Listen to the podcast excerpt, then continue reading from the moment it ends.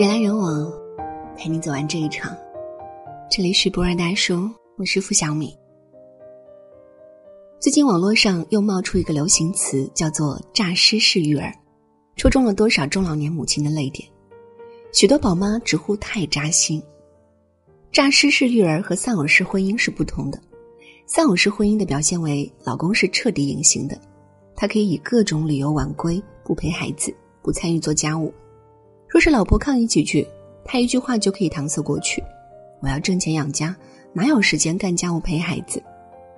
而诈尸式育儿呢，最大的特点就是爸爸是猪队友，他缺席孩子的生活已成常态，却还要时不时的冒个泡，假装是一个称职的爸爸。比如他会说：“孩子怎么又病了？为什么不给他多穿衣服呢？孩子的学习成绩怎么上不去？孩子的视力怎么又下降了？”隐形爸爸在问这些的时候，那架势啊，就像一个突然查岗的领导，除了指责就是埋怨，没有一丝的体谅和包容。这就是诈尸式育儿，自己不带孩子，还看不惯老婆育儿的方式，他不仅影响亲子关系，更会影响夫妻关系。同学小娟生完二胎之后，老公王阳就直接搬去客房睡，彻底变成了甩手掌柜。小娟不仅要包揽所有家务，还要抱着小宝去接大宝放学，然后一边哺乳一边给大宝辅导功课，然后一手抱娃，一手用电饭锅保温着中午的饭菜。王阳就躲在书房里诈尸，无论小娟怎么喊他抱一下小宝，他就是不理。等到吃饭的时候，王阳才会出来，一边看手机一边吃饭，丝毫不管孩子的事。小娟让王阳别玩手机，和孩子聊一下学习。王阳便吹胡子瞪眼的吼着：“我上班那么累，回来就想放松一下，别烦我。”有一天，小娟在给大宝改作业的时候，熟睡的小宝翻了个身坠床了，痛得哇哇大哭。王阳又开始指责小娟：“你是怎么当妈的？一点责任心都没有。”每当夜深人静的时候，小娟在哄完孩子睡觉以后。一个人坐在那里发呆。这些年，小娟独自照顾孩子们的生活，全身心的投入到家庭中，换来的还是老公和婆家人的轻视。小娟说，她现在正在经历三重折磨：无性婚姻、丧偶式婚姻、诈尸式育儿。但令她感到最痛的是诈尸式育儿，孩子严重缺乏父爱，不利于孩子的成长。知乎上有一个问题：为什么男人下班之后不愿意第一时间回家，而是喜欢坐在车里静静的待一个小时？这个问题引起了很多男人的共鸣。男同胞们都觉得自己工作那么辛苦了，不想回家以后听到妻子的唠叨、孩子的哭闹和家务活的琐碎声。他只想一个人消化外面的压力，回到家里能给家人一个笑脸。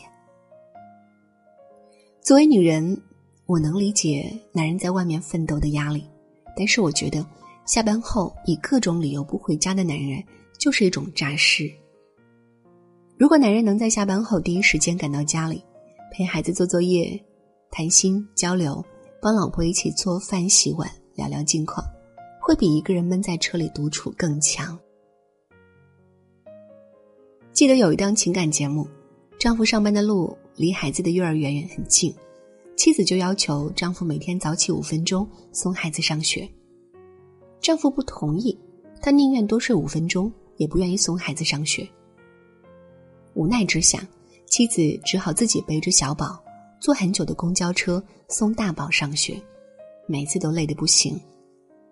后来小宝病了，妻子就让丈夫上班时顺便送孩子上学。丈夫不情不愿的送孩子，结果迟到了，被罚了五十块钱。回来后，丈夫就骂妻子太自私，妻子说他只要早起五分钟就不会迟到，两口子大打出手。丈夫指责妻子不贤惠，哪家不是妈妈管孩子的？情感导师点评：一个男人总是以事业为由不管孩子，把整个家扔给了妻子一个人，还看这不顺眼那不顺眼。家是两个人的，孩子也是两个人的，没有小家，何来大家呢？全场一片热烈的掌声。女人流下了委屈的眼泪。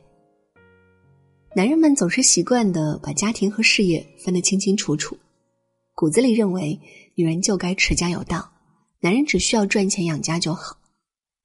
问题是，现在大多数男人还不具备独自养家的能力，导致了现在很多女人既要养家，又要照顾孩子和家庭，而男人还经常诈尸，育儿方面一点都指望不上。孩子的家长会、各种节假日，他也经常缺席。在孩子的心中，爸妈已经成为了孩子最熟悉的陌生人，他的眼里似乎只有工作和手机，老婆和孩子反而成了备胎。中国青少年研究中心家庭教育首席专家孙云晓认为，父母由于生理特征的不同，应当有着天然的分工。母亲在与孩子的亲密性上占优势，而父亲则在培养孩子独立性上占优。在孩子婴幼儿时期，应以母亲的照顾和养育为主，但是从孩子上学开始，父亲的养育和教导占比就应当逐渐增大了。到中学时期，父亲对孩子的教育应该超过母亲。在中国，诈尸式育儿已为常态，无论是儿童乐园也好，各种辅导班也罢，爸爸变成了稀缺生物。大多数孩子都是跟着妈妈一起玩转各种兴趣班和补习班，老师也习惯了和妈妈沟通。专家指出，一个孩子的成长没有父亲的参与。等到孩子到了叛逆期，将会比别的孩子难管三倍以上。以前我写过一篇文章，呼吁爸爸多陪孩子，就有很多爸爸留言说要工作赚钱就没有时间陪孩子。其实一个人有没有时间，主要看他有没有心。当他一天有两个小时的时间玩手机，就一定能挤出一个小时来陪孩子。奥巴马曾经在一份声明里说。身为两个女儿的父亲，我知道，作为一名父亲是任何一个男人最重要的工作之一。在奥巴马看来，做父亲的重要性丝毫不亚于做总统。美国一项研究表明，美国百分之七十以上的罪犯都来自缺少父教的家庭。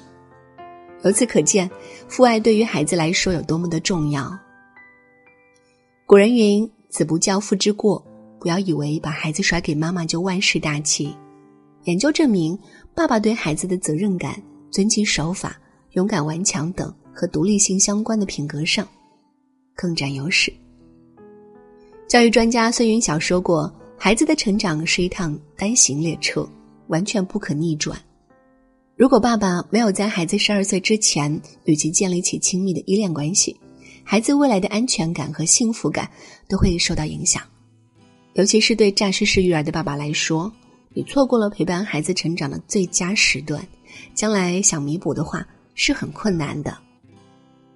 孩子喊你一声爸，你就有责任教育他，而不是放任其自由成长，将来害的还是你自己。我是学幼师出身，有过十年的幼教经验。今天呢，我想和大家分享一下父亲该如何陪伴孩子成长。一，陪孩子多运动。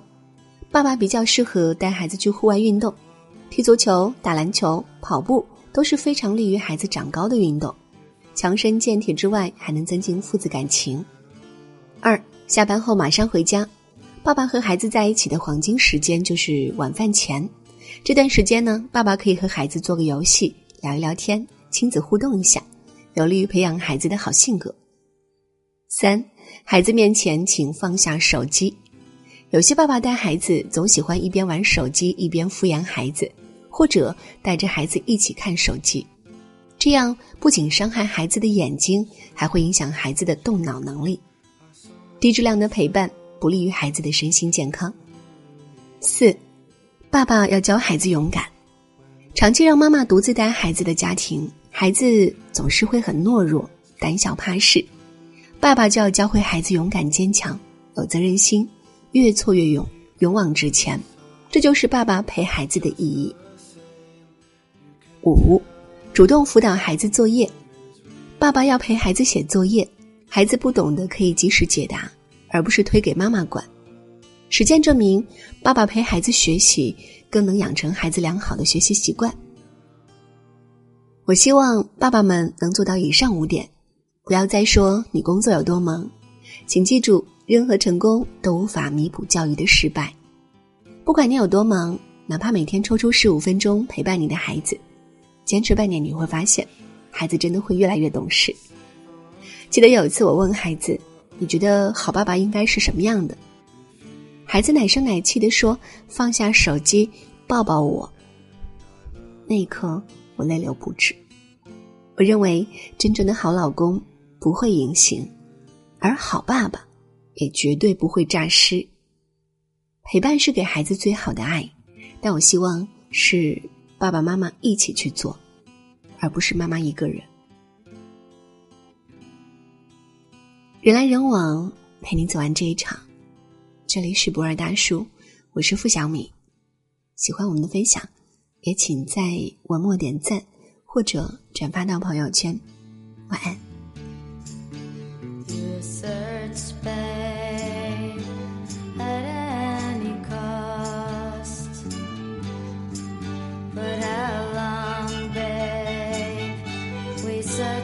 what's not love.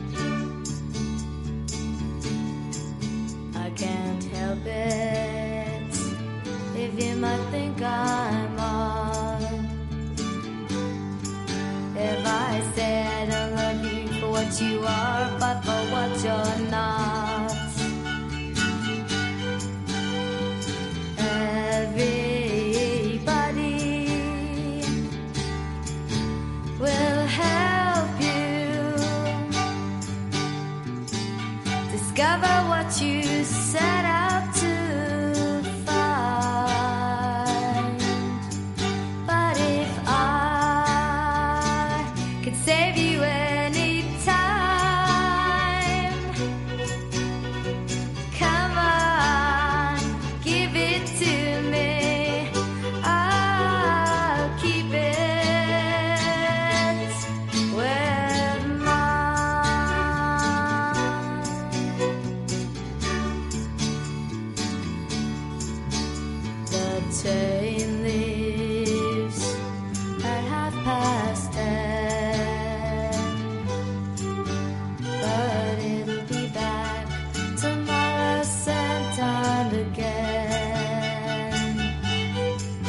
akan